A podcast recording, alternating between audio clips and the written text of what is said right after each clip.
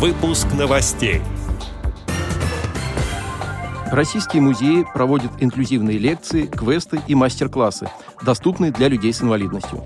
Президент ВОЗ Владимир Сипкин принял участие в работе национального форума «Надежда на технологии». Теперь об этом подробнее. Студия Антон Агишев. Здравствуйте. Здравствуйте.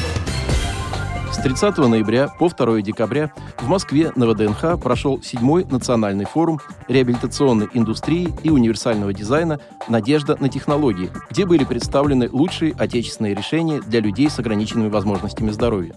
Организаторами мероприятия выступили Министерство промышленности и торговли и ресурсный центр универсального дизайна и реабилитационных технологий Минпромторга России. В работе форума принял участие президент ВОЗ Владимир Васильевич Сипкин. В рамках пленарного заседания форума участники рассмотрели меры по формированию современной отрасли промышленной продукции реабилитационной направленности на ближайшие три года. Важной темой стала необходимость технологической независимости в части обеспечения людей с ограниченными возможностями здоровья отечественными средствами реабилитации, а также вопросы, связанные с получением технических средств реабилитации при помощи электронных сертификатов. Президент ВОЗ выступил на пленарном заседании 10 лет ратификации Конвенции ООН о правах инвалидов в Российской Федерации «Опыт, уроки, перспективы».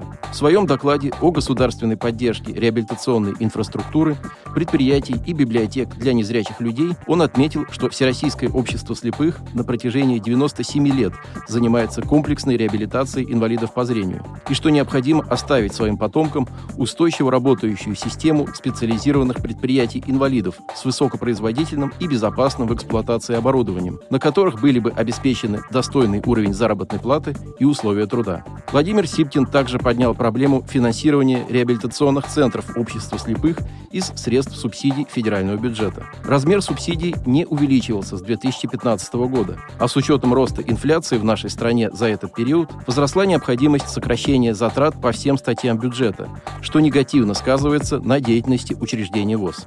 Аппаратом управления Всероссийского общества слепых были направлены письма в различные инстанции с просьбой об увеличении на 15% с последующей ежегодной индексацией финансирования реабилитационных центров ВОЗ. Эти центры являются единственными специализированными учреждениями в области оказания услуг по комплексной реабилитации и абилитации инвалидов по зрению и слепоглухих. Более подробно ознакомиться с информацией об участии президента ВОЗ в работе Национального форума реабилитационной индустрии и универсального дизайна «Надежда на технологии» можно на сайте Всероссийского общества слепых. В России проходит инклюзивная акция «Музей для всех», в рамках инициативы музеи по всей стране до 11 декабря проводят онлайн и офлайн экскурсии, выставки, мастер-классы, интерактивные занятия и квесты для детей и взрослых с инвалидностью и без нее. Активности адаптированы для людей с ограниченными возможностями здоровья или подготовлены при их участии. Среди инклюзивных событий акции «Музей для всех» Виртуальная экскурсия, вдохновленная Свияжском, с тифлокомментарием от музея-заповедника «Островград Свияжск», онлайн-экскурсия для незрячих и слабовидящих людей «Зима на Чистопрудном» от музея «Огни Москвы», экскурсия с элементами тифлокомментирования «Неженский 20 век» от музея первого президента России Бориса Ельцина, видеоэкскурсия с тифлокомментарием по экспозиции «Древнее искусство Хакасии» Хакасского национального краеведческого музея и другие мероприятия. Ознакомиться с программой акции можно на сайте музейдлявсех.рф. Отдел новостей «Радиовоз» приглашает к сотрудничеству региональной организации. Наш адрес – новости собака радиовоз.ру. О новостях вам рассказал Антон Агишев. До встречи на «Радиовоз».